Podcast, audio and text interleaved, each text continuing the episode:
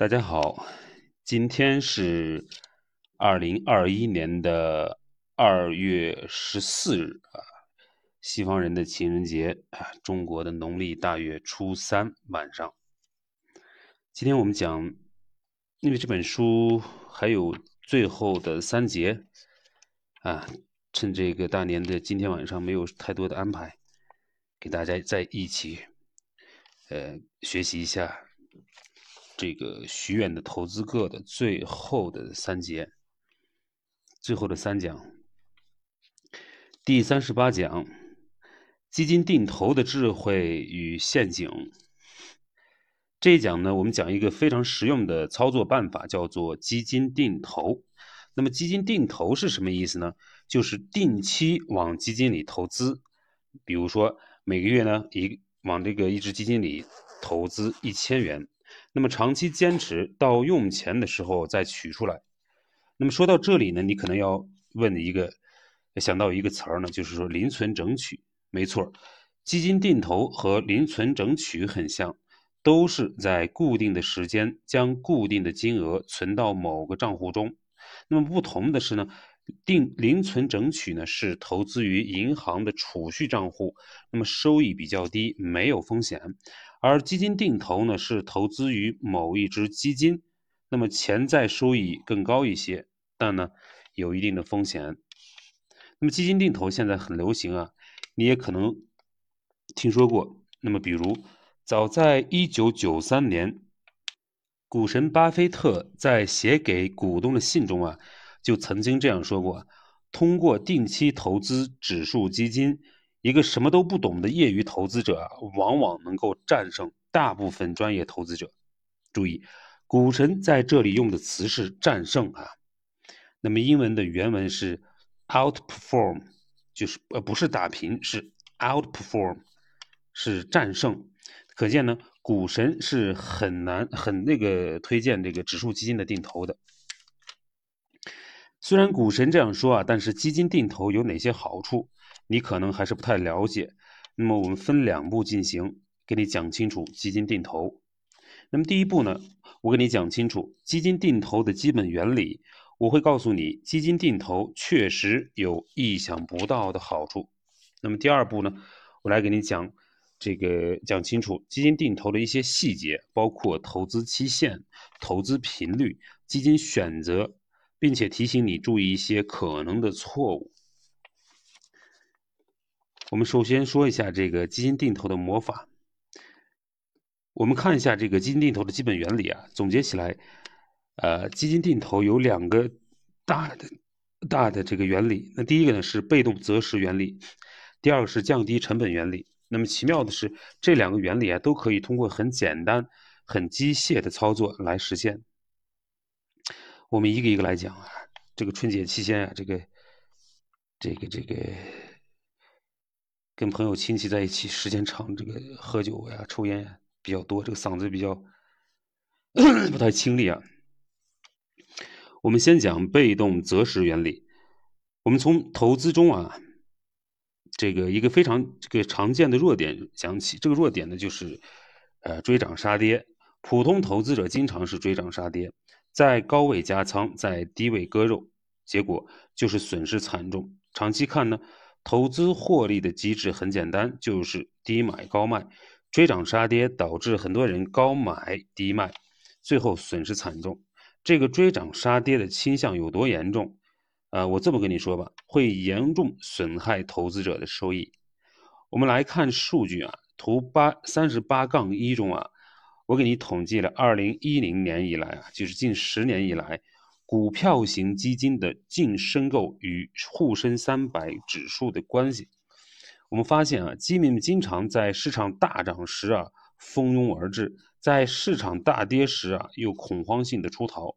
那么换句话说，就是买在了山峰，卖在了低谷，导致股指数涨了，但是基民并没有赚到钱。那么具体而言呢？图三十八呃三十八杠一中啊有一个非常明显的规律，那么基金净申购份额数量啊与下一季度的沪深三百指数啊是明显的负相关关系，那么相关系数呢为负的零点二七，这什么意思呢？也就是说啊，如果这个季度很多基民啊涌入股市，那么下个季度呢，股指反而很可能会跌。哎，我再说一遍啊，就是如果这个季度啊，很多人啊，尤其很多基民啊涌入股市，那么下个季度呢，股市反而很可能会跌。例如，二零一五年的第二季度，当时股市大涨，大批基民涌入啊。这个股票型基金的净申购额是净申购额是一千一百零六份，是创了历史新高。的，而在之后的下个季度，那么沪深三百指数大跌了百分之二十八点四，百分之二十八点四。那么二零一五年的第三季度呢，因为股市大跌啊，基金申购啊达到了冰点，净卖出呢是三千七百多份，很多基民卖出了。但是呢，二零一五年第四季度股票是大幅反弹的。那么从这张图上看啊，说基民买在山峰，卖在底谷，哎，这一点也不夸张。那么怎么克服追涨杀跌的人性的这个弱点呢？基金定投给我们设置了傻瓜式的投资策略。那么每个月都投资固定数额的钱，这样不管涨跌，你投的钱是跨时间分摊的。从而帮你规避了择时的错误，过滤市场周期对投资收益的影响。那么换句话说，基金定投通过不择时，这个实现了择时的效果。那么这背后的原理啊，就是基金定投用简单机械的方法实现了财富的跨时间的配置，相当于在时间维度上分散了风险，从而实现了稳健的收益。那么大家都知道分散风险的好处，但是分散风险不仅仅是把资金分散到多个资产上，还包括把资金分散在很多这个这个不同的买入时点上。那么基金定投其实就是实现了后面这个维度的分散风险，因为分因为分散的时候啊，我们把资金分呃平均分配，并不呃并不进行主动的挑选，所以。我们把这个动作啊叫做被动择时原理。那么刚才说的是基金定投的第一个好处，被动择时。那么基金定投的第二个好处是帮助投资者降低持仓成本。基金定投是固定金额投资，在股市下跌过程中，因为股价低，购入份额反而多；在股市上涨过程中，以高价。位购入较少的份额，哎，以降低这个这个平均的持仓成本。那么大幅波动的股市会给基金定投更多降低成本的机会。这个机制有一点绕啊，我们来展开解释一下。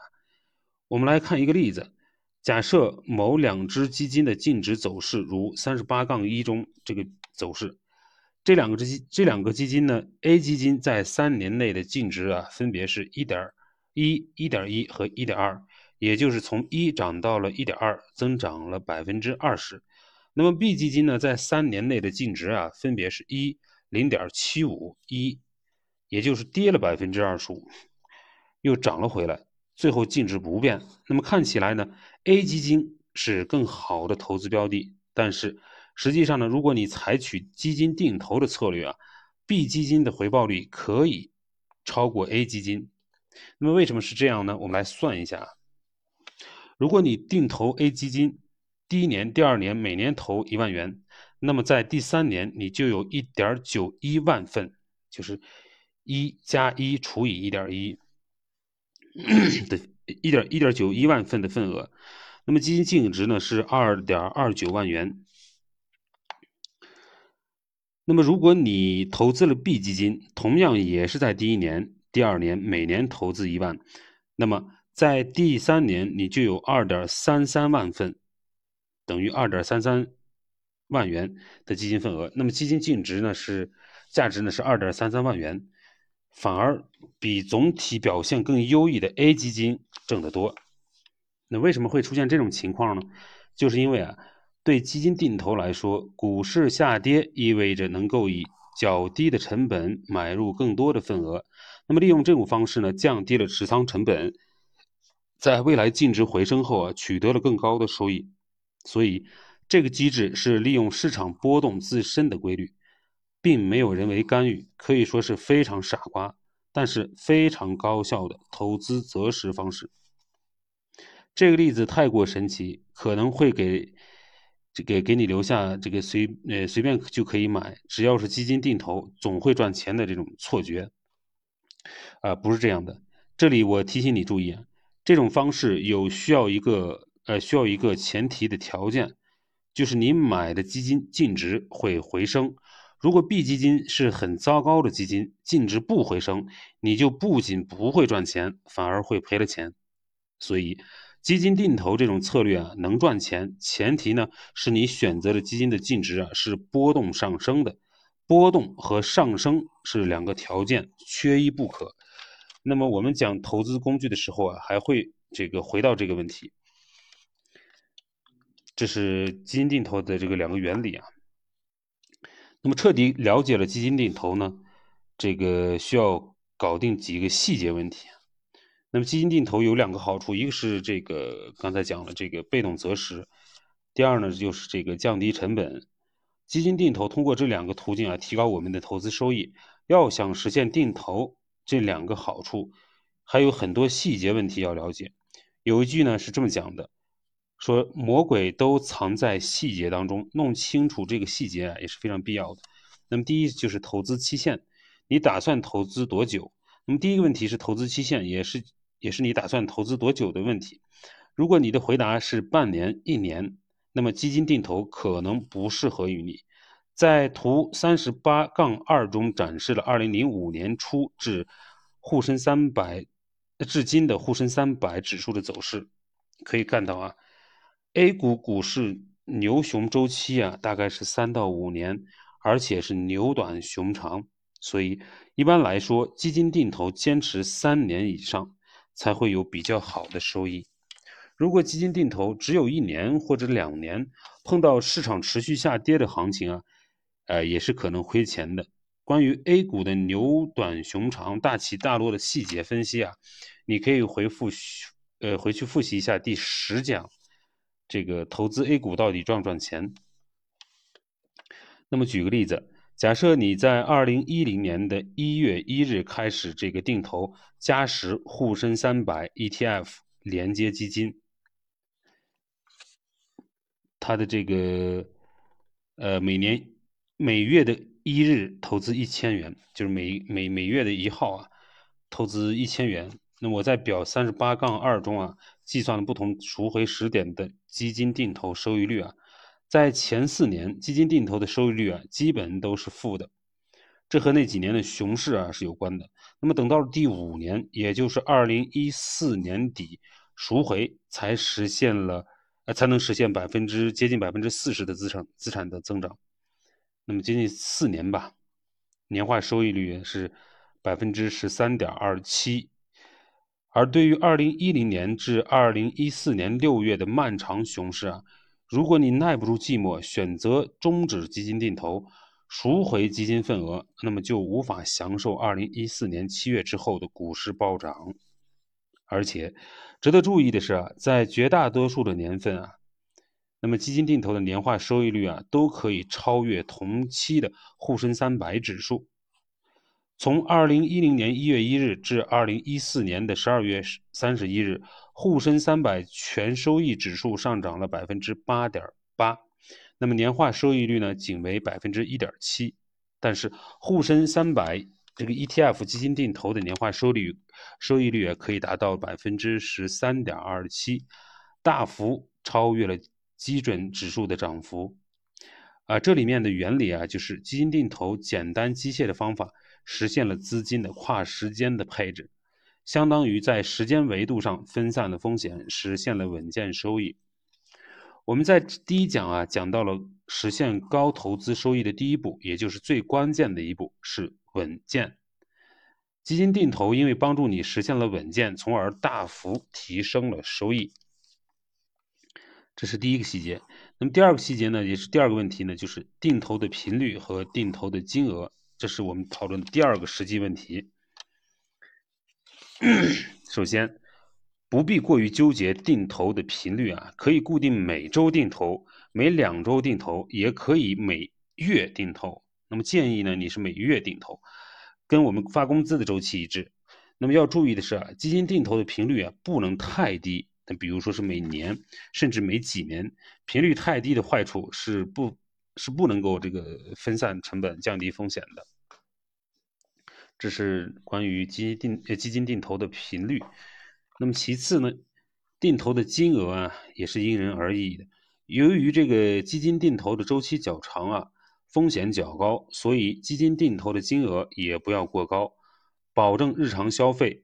流动性资金充足后，再考虑利用基金定投实现资产增值，这是第二个问题。那么第三个问题呢？是投资周期，就是何时开始，何时结束。基金定投的第三个操作问题是投资周期，也就是什么时候开始定投，以及什么时候赎回。这个问题的意义是，是不是可以选择一个开始和结束的时间，进一步提高定投的收益？实际上这是一种择时，既然择时很难，一种办法就是不择时。总的来讲啊，任何时间都可以开始基金定投，任何时间都可以结束。不过，如果想追求更高的投资回报呢，还是有一些简单的办法进行择时的选择的，帮助你尽量做到在股市低位多持仓，在股市高位赎回。那么有一个简单的指标啊，就是估值百分位，或者叫做市盈率分位，就是当前的估值水平，比如说市盈率在历史上的位置，估值水平越高，估值百分位也就越高。这时候啊，股票总体就是越贵。如果呃，比如说某指数啊，目前的市盈率百分位是百分之二十，那么那那就是说。该指数的市盈率啊低于历史上百分之八十的时间，这就说明该指数啊很可能被低估，投资的风险较低。那么反之，估值分位越高，代表未来股市下跌的可能性啊也就越高。那么图三十八杠三呢展示了沪深三百指数市盈率与未来一年内股呃指数涨跌幅的关系啊。可以看到，市盈市盈率水平啊，可以反向预测未来一年的股指涨跌幅。那么市盈率水平越高呢，未来下跌的风险也就越大；市盈率水平较低呢，则未来股市更有可能上涨。那么一般而言呢，如果某指数的市盈率比历史上百分之七十的时间都低，那么该指数可能被低估，可以。这个增大基金定投的投资份额。那么相反，如果某指数市盈率比历史上百分之七十的时间高，那么该指数可能被高估，可以考虑停止这个基金定投的建仓啊，逐步赎回这个基金份额。那么这个估值百分位的指标啊，非常容易获得啊，就是其实这个你在一些随便打开一些理财平台啊，直接给你。这个给出了这个估值百分位的这个指标，呃，例如支付宝的基金板块有一个指数红绿灯这一栏目啊，给投资者列出了当前各类股票指数的估值百分位，你可以参考啊这个指标，那么做出基金定投的决策。我放了一张这个股票指数的这个红绿灯的示意图，比如图三十八杠四，让你知道这个百分位的图是什么样子，仅供参考。那么刚刚才说的这个第三个问题是投资周期的问题。那么我们讲第四个问题，就是第四个细节，就是投资工具定投哪只基金，基金定投的第四个时机的问题。啊，这个问题呢，就是说是选择哪一只基金进行定投。那么关于基金定投工具呢，有两个选择，一是呢主动型基金，二呢是指数型的基金。投资主动型基金呢，关键在于基金经理的这个投资水平啊。然而，挑选一个靠谱的基金经理啊，需要做大量的研究，这对新投资者来说啊，是具有一定难度的。那么作为比较呢，指数基金的走势是完全复制指数的，不受基金经理水平的影响，也没有基金经理的道德风险问题，例如老鼠仓问题，而且。指数基金收取的管理费和托管费率啊，也是比主动型管理基金要低的。那么适合长期这个进行定投，尤其是这个 ETF 基金。那费率比传统指数基金啊更低，这个跟踪指数的误差也更小。因此呢，作为基金定投的工具啊，最好是选择指数 ETF 基金。那么在这个重要的事情，我们再说一遍啊，就是作为基金定投的工具啊，最好呢选择指数 ETF 基金。那么这里面有一个小呃小细节，就是指数 ETF 基金在交易所交易啊。一般呢不会自动不会不会支呃不会支持这个呃自动的这个定投，那么这时候你需要手动定时定额买入，但这一点小麻烦还是值得的。呃，本讲呃本讲的重点，第一，基金定投与银行的零存整取类似啊，就是这个像选定的这个基金啊。定期投资，投入固定的金额，这就是基金定投。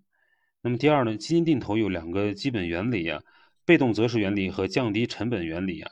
基金定投通过这两个原理啊，分散风险，降低成本，提高我们的投资收益。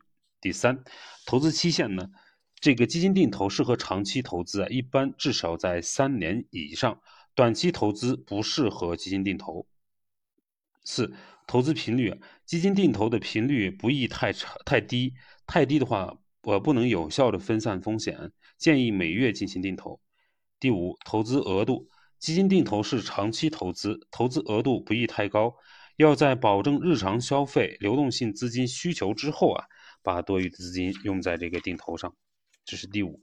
第六呢，投资择时，基金定投可以不做择时，也就是说，任何时候都可以开始。都可以结束。如果为了进为了进一步提高收益呢，可以在股市估值较低的时候开始，股市估值较高的时候这个赎回。